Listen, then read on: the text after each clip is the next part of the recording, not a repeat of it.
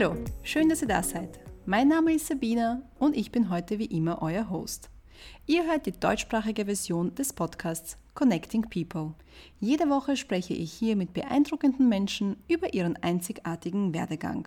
Denn unser Ziel ist es, eine Plattform zu schaffen, auf der Menschen ihre persönlichen Geschichten teilen, euch inspirieren und auch dazu anregen, außerhalb der Komfortzone zu denken. In der heutigen Folge spreche ich mit Bernd Schlacher. Im Alter von 15 Jahren zog der gebürtige Steirer für eine technische Ausbildung nach Wien und fand dort seine eigentliche Berufung in der Gastronomie. Seitdem hat der Unternehmer die Branche mit viel Leidenschaft und innovativen Konzepten mitgestaltet. Er betreibt nun seit vielen Jahren das erfolgreiche Motto am Fluss in Wien. Ich sprach mit Bernd über seinen Weg zur Gastronomie, wo er seine Branche in den nächsten zehn Jahren sieht und vor allem, wie die Pandemie diese verändert hat.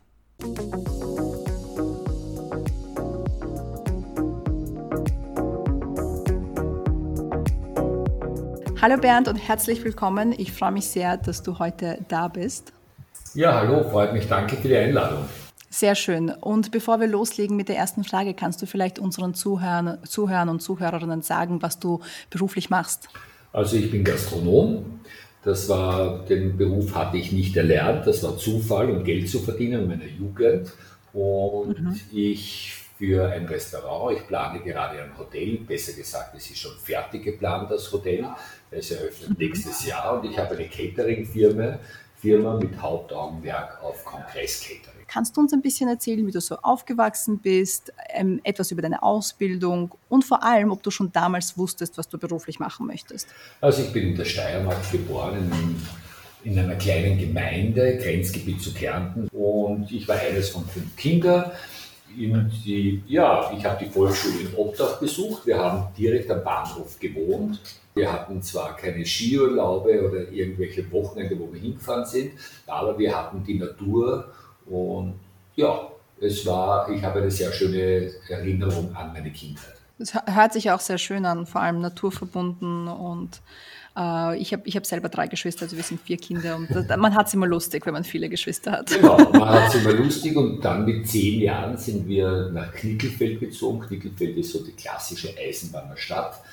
Äh, mhm. Und dann hat, da hatten wir eine größere Wohnung bekommen und meine älteren, meine zwei älteren Geschwister, die sind damals in die Hauptschule gegangen. Also für uns war immer klar, wie wir klein waren, wir müssen die Hauptschule gehen, dann den polytechnischen Lehrgang absolvieren und danach mhm. müssen wir arbeiten gehen. Das heißt, wenn wir 15 Jahre alt sind, wenn man dann darf man keine Schule weiter besuchen, sondern man geht dann, man lernt einen Beruf. Das war für mhm. uns immer ganz klar. Ich habe zwar einmal gefragt im Gymnasium, ich glaube, ich hätte die Voraussetzungen gehabt, ich hätte es auch gerne gemacht, aber das war ganz klar, nein, du gehst zur Eisenbahn oder du lernst Tischler oder Automechaniker oder Friseur oder Verkäufer. Also mehr hat es damals bei uns nicht gegeben. Und, ja.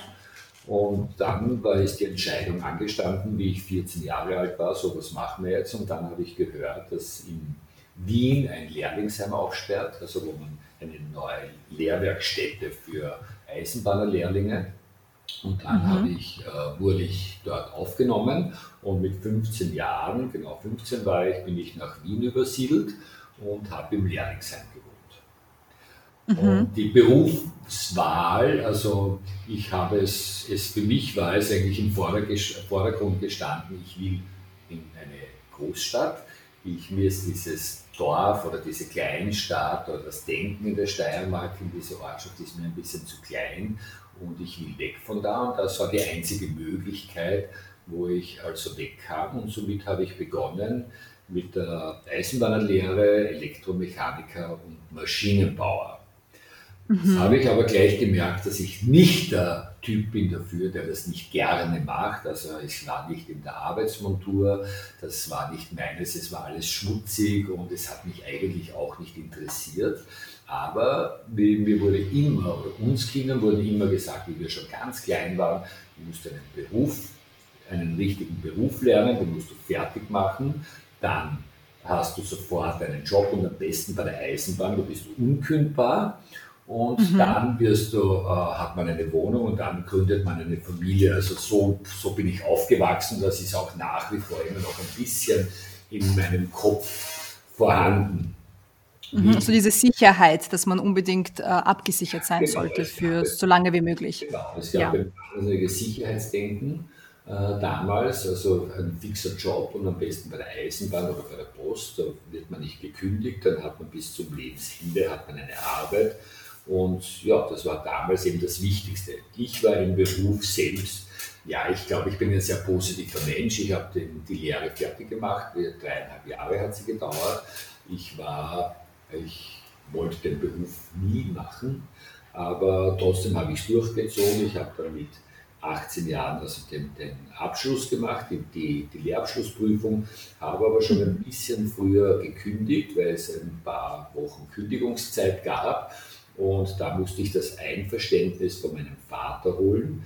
Der hat dann ein Fax geschickt nach Wien, dass er einverstanden war. Ich musste versprechen, dass ich, mhm. äh, dass ich die Lehrabschlussprüfung mache. Aber ich hatte schon den Hintergedanken, ich habe mit 16 Jahren begonnen, als Kellner zu arbeiten, da ich Geld brauchte, da ich von zu Hause keine Unterstützung bekam. Mhm. Ja, äh, eigentlich musste ich auch damals so Waschmittel, wenn ich alle zwei, drei Wochen nach Hause gekommen bin, musste ich zur Familie beisteuern, weil das ja auch ein Geld gekostet hat. Und mhm. somit habe ich Geld nebenbei verdient als Kellner und das hat mir wirklich Spaß gemacht. Also ich bin freiwillig arbeiten gegangen weil es einfach Spaß gemacht hat und es, ich habe auch dort Geld verdient. Und das Lehrling hat mir damals, äh, ich habe 1000 Schilling verdient, wenn man das anschaut, äh, zu heute, das sind ca. 70 Euro. Und damit musste ich einen Monat leben. Ja. Im letzten Lehrjahr habe ich verdient äh, 1700 oder 1800 äh, Schilling, ja, 120, 130 Euro. Und da habe ich natürlich Geld gebraucht, dass ich durchkommen kann, wobei ich aus dem Lehrlingsheim auch schon mit 17 Jahren ausgezogen bin und in eine WG gezogen bin, da ich ja, frei sein wollte. Mhm. Ja, das war so Beginn meiner Gastronomielaufbahn dass ich äh, die, die als Kellner gearbeitet habe, wobei ich früher schon, wie ich 14 war, am Österreich-Ring, der ist ja gleich neben, neben Knittelfeld, also zwischen Knittelfeld und Zeltweg, da habe ich bei den Grand Prix, wie der Niki Lauber gefahren ist, habe ich damals schon im, im, im, im Restaurant dort immer zum Grand Prix die ganze Woche ähm, habe ich als Kellner mitgearbeitet mit 14, was man unheimlich. Ja, ich habe vom Frit frittiert und Wiener Schnitzel vom äh, ähm, frittiert oder habe die Gläser und die, die, alles abgeräumt auf den Tischen. Das hat mir alle, die Gäste haben mich alles geliebt, alle geliebt, die haben mir immer Trinkgeld gegeben. Ja, mir hat es einfach Spaß gemacht. Es war etwas unglaublich Schönes für mich, als Kinder zu arbeiten. Sehr, sehr spannend. Und glaubst du, ähm, so aus deiner heutigen Sicht, ist es wichtig, dass wenn man äh, in einer Branche beginnt, dass man sozusagen alle Jobs und alle Jobstationen durchmacht, ähm, damit man auch wirklich nachher verstehen kann, was man da macht? Äh, heute rückblickend, also ich habe eine Firma mit ca. 250 Mitarbeitern in den verschiedenen Firmen jetzt. Im, wenn ich das Hotel eröffne, werden es viel mehr sein. Ich glaube und habe natürlich viele Vorstellungsgespräche und hatte schon tausende Mitarbeiter. Also ich glaube, dass es enorm wichtig ist, äh, auf der einen Seite, auf der einen Seite das Handwerk zu verstehen und auf der mhm. zweiten Seite Bildung. Ich habe Bildung durfte ich natürlich durch Nicht-Gymnasium nicht studieren, nicht genießen, aber es kommen sehr, sehr viele junge Mitarbeiter zu mir, die bei mir arbeiten wollen oder arbeiten, die eine tolle Ausbildung genossen, äh, genießen durfte, durften aber die wahnsinnig wenig äh, Ahnung vom Handwerk haben oder auch wenig Hausverstand. Ja, man muss mhm. im Leben sehr oft improvisieren und ich glaube, das Improvisieren kann ich sehr, sehr gut und vor allem ich verstehe das Handwerk von der Pike auf. Ich habe das Handwerk zwar auch nicht gelernt, aber ich habe so viel Praxis schon erlebt, dass mir eigentlich niemand etwas erklären oder, oder beibringen kann in dieser, in dieser Beziehung, sage ich ja. Und, und mhm. ich würde nur jeden jungen Menschen raten, wenn es diverse Praktika gibt, die angeboten werden oder die man machen sollte, wenn man studiert oder in eine Fachschule geht, ja, bitte nehmt sie wahr und nehmt sie ernst. Es ist nicht nur Zwang, ja, und ich kann nur jedem raten, wenn euch der Beruf wirklich macht, einen Beruf, äh, oder wählt einen Beruf, der euch wirklich Spaß macht. Es soll kein Zwang sein. Wenn ihr den Zwang darunter versteht, werdet ihr nicht glücklich sein, werdet den Job nicht machen, nicht gut machen. Mhm. Du bist nun schon seit so vielen Jahren in der Gastronomie tätig. Wie findest du, hat sich diese Branche verändert in den letzten Jahren? Und vor allem, was glaubst du, wird die Corona-Krise jetzt zu den weiteren Veränderungen beitragen? Äh, die Branche hat sich sehr stark verändert, Gott sei Dank. Wir haben in, in Österreich, in ganz Österreich oder in Wien, äh, seit, ich war das erste Mal selbstständig 1987, da war ich 22 Jahre mhm. alt, habe ich mich in wow. ein Restaurant eingekauft oder hinaufgearbeitet, da habe ich dann ein Drittel der Firma gekauft und es hat sich enorm verändert, aber zum Positiven. Äh, wir haben äh, tolle Restaurants bei uns, wirklich gutes Essen und die setzen sich auch durch, die in der Zukunft ein tolles Produkt anbieten wenn man mhm. in Lokale geht, gibt es nach wie vor hier die so eine durchschnittliche Küche, alles äh, äh, schon Fertigprodukte verkocht, die werden sich nicht langfristig nicht wirklich durchsetzen. Und ich glaube, es ist, ja, wir leben in einer guten Zeit, ausgenommen Corona natürlich. Da hat sich sehr, sehr viel getan. Es gibt sehr viele Restaurants bei uns und sehr viele gute. Zum Punkt Corona. Ich glaube, langfristig gesehen wird sich in der Gastronomie äh, äh, wegen Corona nicht viel ändern. Ich glaube, wir sind auch in Österreich ein, eine, oder unsere, unsere Gesellschaft geht nach wie vor gerne weg und wird nicht nur Essen bestellen.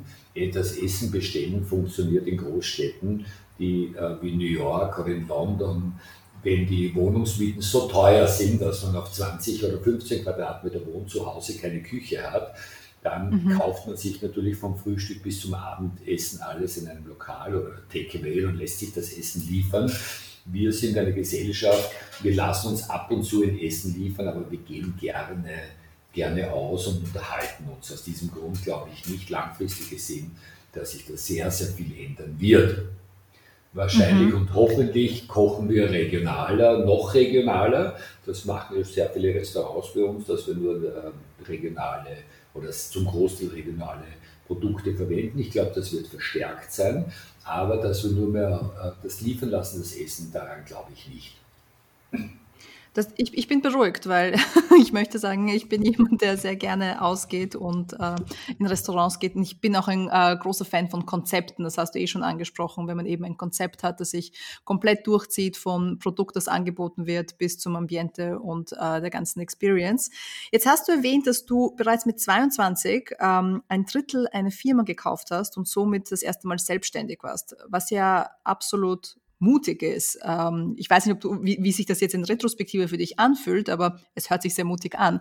Was würdest du sagen, waren aber in deiner ganzen Laufbahn jetzt die größten Herausforderungen? War es so das erste Mal sich selbstständig machen oder war es später, gab es später noch größere äh, Schwierigkeiten? Äh, nein, wie ich das erste Mal die Firma gekauft habe, war es für mich klar, äh, die Firma war nicht groß. Im Worst Case, wenn es nicht funktioniert, stehe ich selbst drinnen mit einem Kochen, kann davon gut leben. Das war für mich, mhm. also ich bin kein großes Risiko eingegangen.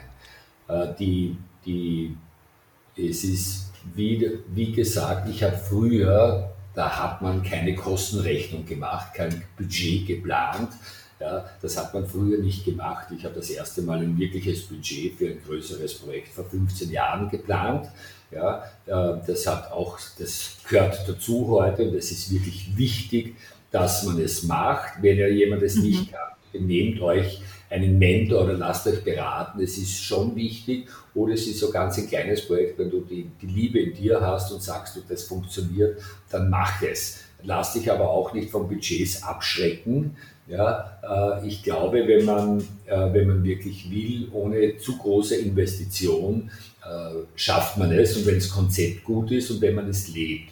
Man darf sich nicht von Marketing-Spezialisten ein Konzept einreden lassen, wenn man das selbst nicht lebt. Das funktioniert nicht.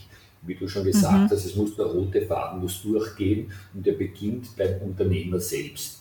Wenn ich jetzt äh, sagen müsste, ich möchte, müsste eine McDonalds-Filiale betreiben, ja, es ist Cash cashmäßig sicherlich gut, aber da ist meine Liebe nicht dabei. Da kann ich meine Liebe, mhm. meine Kreativität nicht ausleben. Äh, ich glaube, ich würde es nicht gut machen. Ja, ja also es geht viel um dieses authentisch sein. Es ist extrem wichtig, das authentisch sein. Du musst dich spüren, du musst wissen, was willst du, was willst du wirklich, welcher Typ bist du. Bist du, äh, bist du gerne der Kirchenwirt, ja? so der klassische mhm. Wirt, der sich gerne mit jedem Gast unterhält, ja? dann mach es, mach so eine, eine Lokalrichtung, aber ich habe schon einige die mich dann gefragt haben, wenn es zu spät war, warum funktioniert das nicht, weil irgendein Kreativer äh, ein, ein Lokal, eine Konzeptidee geplant hat, der das gar nicht verstanden hat, der das gar nicht leben konnte. Ja? Mhm. Und dadurch ist es wichtig, dass man sich selbst treu bleibt und sich nicht verstellt. Ja, da gebe ich dir vollkommen recht. Ich bin ja auch Unternehmerin und man kann sich nur für eine gewisse Zeit wahrscheinlich auch verstellen. Lange wird man das sowieso nicht durchhalten. Genau. Wenn, man, wenn einem etwas nicht liegt, dann, dann ist es nun mal so. Ja. Jetzt hast du schon sehr viele tolle Tipps auch an äh, Menschen gegeben, die vielleicht äh, in die Gastronomie gehen wollen, in diese Richtung gehen wollen. Ähm, was würdest du sagen, ähm, wie bist du so mit Misserfolgen umgegangen? Ich mag ja das Wort Misserfolge nicht besonders gerne, aber ich finde, wir müssen es irgendwie benennen und sollten auch darüber reden. Ich glaube, viele Menschen schrecken äh, zurück vor Selbstständigkeit, äh, eben weil sie keine Misserfolge erleben wollen oder auch nicht wissen, wie, wie sie damit umgehen sollen. Kannst du da vielleicht ein paar Learnings aus deinem äh, Leben teilen mit uns? Ähm, Misserfolge gehört äh, zum Erfolg dazu. Äh, Misserfolge, wirtschaftliche Misserfolge hatte ich bis dato zum Glück noch nie, äh, weil ich das, für mich war das immer kalkuliert, weil ich habe das nur, diese Projekte gemacht, die ich wirklich machen wollte. Ja, nicht mhm. aus Geldeswillen, weil das äh, wirtschaftlich vielleicht gut gewesen wäre. Ich habe sehr, sehr viele Projekte abgesagt, weil ich es einfach, weil es nicht zu mir gepasst haben. Äh, dadurch mhm. habe ich keine wirtschaftlichen Misserfolge gehabt, äh, wenn kleine, wenn irgendwas nicht funktioniert hat, daraus lernt man. Man wird aus Misserfolgen oder nennen wir es anders, wenn man nicht, ja, sagen wir, wenn man nicht so erfolgreich ist oder wenn ein, ein Projekt in die, in die Hose geht, ja, man lernt daraus. Und das ist wichtig. Ich glaube, man sollte sich, man muss sich spiegeln. Man muss hinterfragen, mhm. warum habe ich das gemacht? Äh, was hat mich angetrieben? Und für mich ist es sehr, sehr wichtig, äh, das Bauchgefühl, das, das wirkliche Gefühl, wenn ich zu 100 Prozent dahinter stehe, äh, werden das auch die, die meine Kunden, meine Gäste lieben. Ja. So hat es bei mir mhm. funktioniert und ich glaube, Misserfolg ist gar nichts Schlechtes. Ja. Jeder, äh, wenn man sich ganz toll erfolgreiche Menschen anschaut, das war ja auch nicht alles erfolgreich. Und da hat es ja auch oft Misserfolge oder Rückschläge gegeben. Man muss weitergehen. Sehr spannend. Und jetzt stelle ich dir eine Frage und äh, vielleicht ist es jetzt nicht unbedingt Popular Opinion, aber glaubst du, ist das so ein bisschen die österreichische Mentalität, die oft dazu führt, dass Menschen mehr jammern als handeln? ja, äh, ich kenne auch Amerika ein bisschen. Ich habe in Jamaika gelebt und teilweise auch in Amerika. Äh, in Amerika geht es immer, also die sind ja nicht so sozial abgesichert wie wir, uns geht es ja sehr gut. Ja? ja? Aber dadurch fühlen wir uns auch ein bisschen als Jammerer und der Staat muss für mich sorgen. Ja, ich habe darauf nie geschaut. Und warum habe ich nie geschaut, dass der Staat, ich war, bin für mich selbst verantwortlich. Ich gebe mein Leben nicht dem Staat ab. Wird das tun mhm. wir gerne. Also die Kinder werden in die Schule geschickt und das macht eh der Staat und schon im Kindergarten der Staat und es darf alles nichts kosten. Äh, das ist halt alles ein bisschen, also ein bisschen Durchschnitt. Die Amerikaner, da schaut kein Staat drauf. Ja. Jeder weiß, ich muss für mich selbst sorgen, ich bin für mich mhm. selbst verantwortlich. Ja. Und ich wollte meine Verantwortung nie abgeben. Für mich war das ganz klar, hey, als ich als Unternehmer wird es gute Zeiten geben, das hat es jetzt 30 über oder 34, 33 Jahre gegeben und jetzt ist Covid. Covid wird nicht zu Ende, ist noch nicht zu Ende. Wir sind jetzt ja. äh, Ende Juni, ja, also in meiner Catering-Firma, die ist äh, komplett äh, auf Zero, kommt nach wie vor komplett runtergefahren, weil es keine Veranstaltungen gibt. Ja. Es wird auch im Quartal 3 und 4 2020 sehr wenig Veranstaltungen geben. Mhm. Also ich muss meine Mitarbeiter weiter in Kurzarbeit lassen und das kostet auch dem Unternehmen viel Geld. Aber wir werden Quartal 3 und 4 2021 wieder voll durchstarten. Da bin ich hundertprozentig fix dabei. Ja, und 2022 wird da sehr, sehr viel los sein. Und ich denke halt an die Zukunft. Und jetzt, dass es keine Veranstaltungen gibt, kann ich nicht ändern und ich brauche auch nicht lange herumjammern. Ja? Mhm. Und ich glaube, Covid wird uns noch sehr lange begleiten. Das, das glaube ich auch. Ich glaube auch, dass es auf keinen Fall etwas ist, wo es sich um Monate handelt. Ähm, das wird natürlich Menschen auch verändern in der Art, wie sie konsumieren und äh, wie sie sich verhalten. Und wie du richtig gesagt hast, allein schon was die Veranstaltungen betrifft, dass man einfach nicht in so großen Gruppen mehr zusammenkommen kann und die Kapazität auch viel kleiner wird. Jetzt hast du gesagt, du machst es schon seit 34 Jahren, äh, was doch eine sehr beeindruckende Karriere ist. Worauf bist du am meisten stolz? Stolz, dass ich, ja, worauf bin ich stolz? Na, dass das, das, ich glaube, dass die Mitarbeiter lange bei mir bleiben, teilweise über mhm. Jahrzehnte, äh, dass, dass äh, ich neben meinem Job, Gastronomie ist ja kein unanstrengender Job. Ja. Wir arbeiten ja teilweise 70, 80, 90 Stunden die Woche, also wir haben keine 40 oder 38 oder 35 Stunden Woche, die die man will, die man fordert. Mhm. Ich habe das Glück, dass ich so funktioniere, dass mir die Arbeit Spaß macht, dass es für mich eine Herausforderung ist und kein Zwang ist. Ja. Und eigentlich bin ich da schon auf meine Gene stolz und ich glaube, es hat sehr viel damit zu tun, dass ich eine sehr einfache Kindheit hatte, dass ich gemerkt habe, hey, äh, ich muss auf mich schauen, ich, äh, und, und ich habe immer Spaß gehabt. Für mich war es nie eine Überwindung, arbeiten zu gehen, sondern ich konnte auch durch meinen Job Partys feiern mit, meinen, mit den Gästen, mit den Freunden und dabei mhm. Geld verdienen. Und das ist ja was nichts Schönes. Ja, es hört sich sehr schön an. Und gibt es auch etwas, was du bereust?